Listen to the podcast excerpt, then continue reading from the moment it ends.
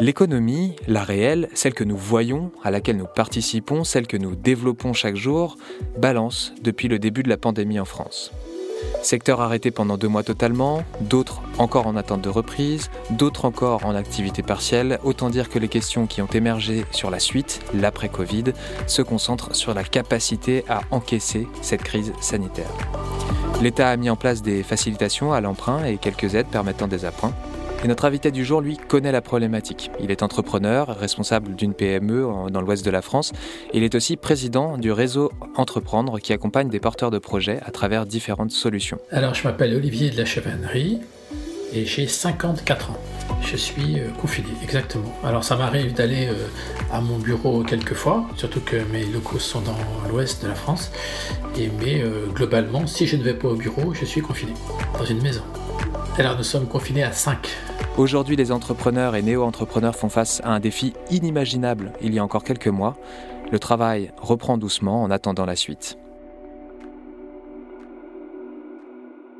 Olivier, bonjour. Bonjour. Tout d'abord, euh, vous, vous gérez une entreprise, Sigmatel. Euh, au niveau de votre entreprise, qu'est-ce qui a été décidé à la mi-mars euh, et qu'en est-il aujourd'hui, début du mois de mai?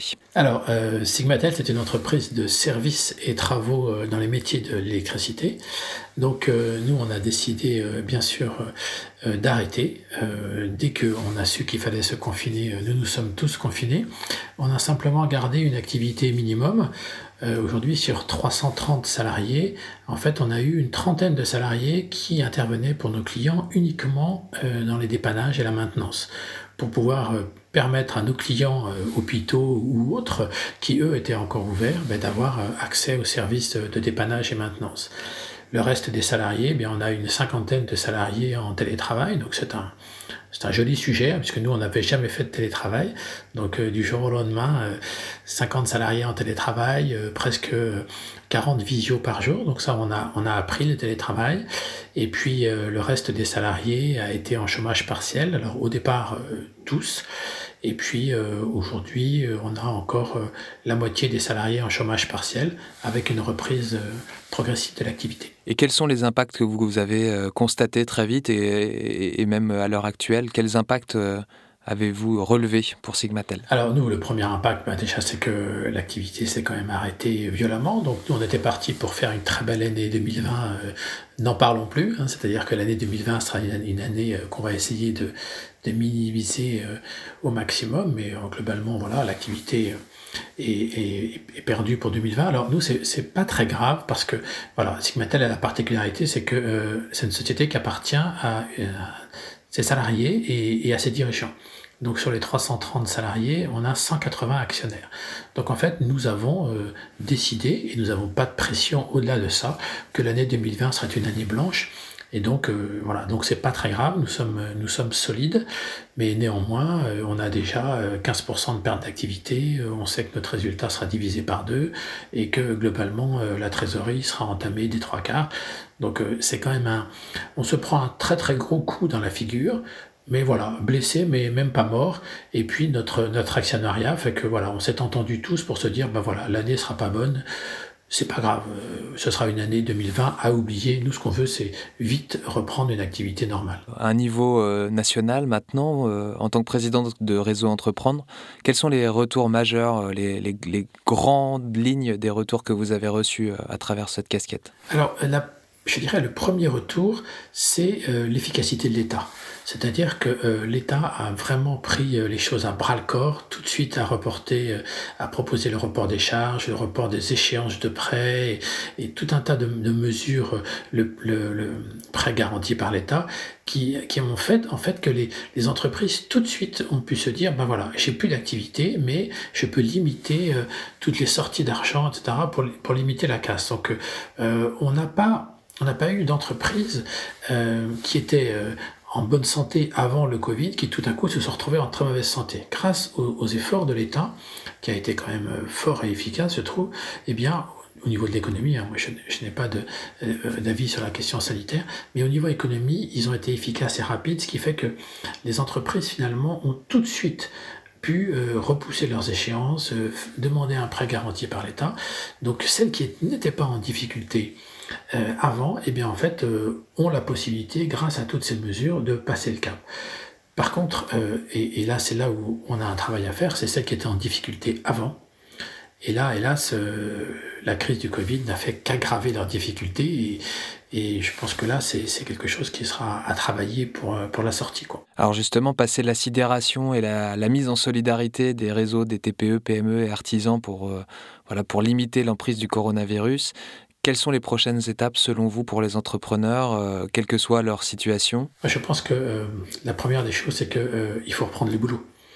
Euh, et, vous savez, les entrepreneurs, on, a découvert euh, une des grandes qualités de l'entrepreneur, c'est que l'entrepreneur, d'abord, il pense à ses salariés.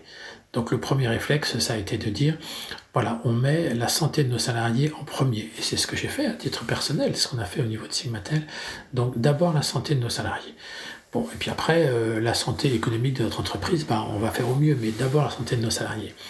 Aujourd'hui, on se rend compte qu'il faut reprendre le boulot parce que la santé économique euh, euh, fait qu'à un moment ou l'autre, il faut reprendre. Donc il faut arriver à conserver la santé de nos salariés, préserver la santé et la sécurité de nos salariés tout en reprenant le boulot. Donc c'est un deuxième sujet.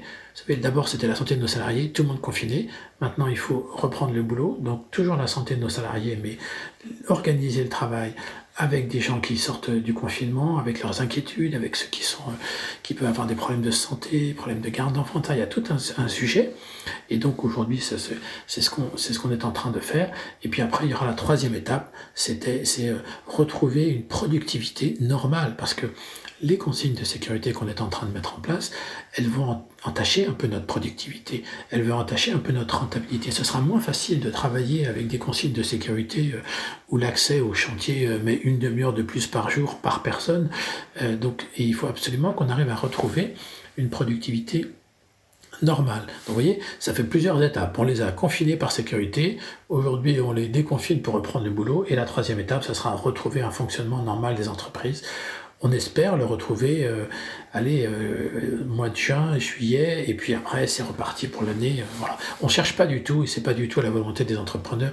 On cherche pas à rattraper les deux mois de perte. Hein. C'est, il faut se dire que ce sera pas possible sur les quatre mois qui nous restent, les six mois qui nous restent, de rattraper deux mois de perte. Mais par contre, au moins retrouver un niveau de productivité normal pour que l'année 2021 se présente, se présente au mieux. Est-ce qu'aujourd'hui il y a des, entrepreneurs dans votre dans ce réseau et puis dans voilà dans votre réseau à vous qui vous disent euh, moi je n'ai pas de vision à moyen terme, même à moyen terme c'est impossible de me projeter. Oui alors il y a, il y a beaucoup d'entrepreneurs. On sait dans quel métier, hein, c'est les métiers de l'événementiel, c'est les métiers de, de, la restauration, de l'hôtellerie, etc., qui sont, euh, qui sont eux très très inquiets parce que euh, voilà, ils n'ont pas encore de visibilité. Alors plus ça va, plus ils en ont, mais, mais euh, ceux-là sont en, grande difficulté. Alors je, je prends par exemple l'exemple de l'événementiel, parce que l'événementiel, on pourrait dire, bah voilà, les événements qui n'ont pas eu lieu euh, en mars, avril euh, ou mai, bah on pourrait les reporter, sauf qu'une salle, vous pouvez pas l'ouvrir plusieurs fois, donc, il y aura moins d'événements, c'est sûr, sur l'année 2020, donc là ça va ça va, ça va peser énormément. Donc ces, ces secteurs, et je pense que l'État aussi a compris ça, ces secteurs doivent être soutenus parce que globalement, eux, ils, avoir cette perte d'activité, elle, est complètement perdue. Ils n'arriveront pas à retrouver une activité et peut-être qu'ils vont mettre plus longtemps que des entreprises comme nous, qui aujourd'hui on est, quasiment reparti, et ils vont peut-être mettre plus longtemps que nous à s'en remettre. Et, une entreprise qui met euh, un an ou deux ans à se remettre d'une d'une crise qui a duré que deux ou trois mois, il faut l'aider, quoi. Il y a une question importante qui se pose et il y a une inquiétude un peu grandissante autour de la notion de l'emploi en France. Euh, on voit des modèles euh, très, très libéraux comme les États-Unis avec une massification du chômage, etc. en France, visiblement, on va dire les modèles de solidarité ont permis de maintenir le chômage partiel, etc. selon vous, et vu votre position et les échanges que vous avez avec les entrepreneurs, comment conserver un modèle d'emploi sécurisé, entre guillemets, en termes de, sécurité économique, euh, tout en essayant de relancer la machine? Est-ce que c'est compatible? Si, vous voulez, si on se place du côté euh, social, bien sûr que tout ce qui a été mis en place au niveau du chômage partiel, ce sont de très très bonnes mesures. C'est-à-dire que je, vais reprendre l'exemple de, l'entreprise, mais nous sommes une, une ETI, hein, donc, et, et, nous, en fait, on, on, a licencié personne. Grâce au chômage partiel, on licencie personne, donc on redémarre plus vite. Hein. C'est ça qui est intéressant, hein. c'est que le chômage partiel, il faut pas en abuser, mais quelque part, ça nous permet de garder des gens au moindre coût et finalement de pouvoir, pouvoir redémarrer. Donc c'est une très bonne mesure. le problème d'aujourd'hui, c'est que c'est une mesure qui est généralisée. Donc aujourd'hui, combien de temps l'État va pouvoir tenir en payant aussi longtemps des, gens au chômage partiel. Donc en fait, j'ai envie de dire, vu du côté entrepreneur, euh, le chômage partiel est une très bonne mesure. Euh, vu du côté, je dirais, contribuable, si je puis dire, c'est-à-dire personne physique contribuable, je me dis comment, comment l'État va pouvoir euh, rembourser euh, et payer tous ces, toutes ces énormes dépenses qu'ils ont, ont engagées. Quoi. Et du côté réseau entreprendre, est-ce que les nouvelles idées vont pouvoir finalement voir le jour, les nouveaux porteurs de projets, les gens qui vont reprendre des entreprises? Est-ce que ça va mettre un haut là euh, assez franc euh, pendant un certain temps, euh, cette crise sanitaire Alors, je, je, vais faire une, réponse. Moi, j'ai créé ma société il y a 15 ans et c'était en pleine crise. Et je, la crise, je m'en fichais. Je, moi, j'avais un projet en moi et, j'avais envie de créer ma société. J'avais plein d'idées, etc. Je me suis pas rendu compte. Peut-être que j'aurais peut-être mieux fait de réfléchir avant, puisqu'on a eu quand même pas mal de soucis au démarrage. Ce que je veux dire, c'est que quand on a un projet, voilà, la, la, crise, euh, la crise peut pas vous empêcher de le faire. Vous l'avez en vous, l'entrepreneur. Il a cette envie de, d'entreprendre en lui.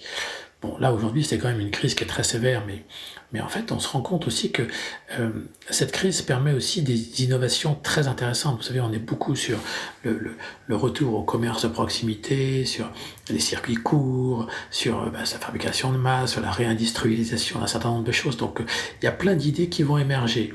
Donc je suis peut-être très optimiste, mais je pense qu'en fait, il va y avoir un, rééquilibrage en fait de, des, projets qui vont s'arrêter à cause du Covid, mais en même temps d'autres projets, parce qu'il y a tellement de choses à réinventer. Vous savez, l'idée quand même, c'est que on, est dans une crise sanitaire importante qui derrière euh, va enclencher une crise économique importante. Hein, mais, en même temps, euh, on a deux possibilités. Soit on revient au monde d'avant et je pense qu'on va ramer parce que le monde d'avant il est plus adapté à ce qu'on vient de, à ce qu'on vient de, d'avoir.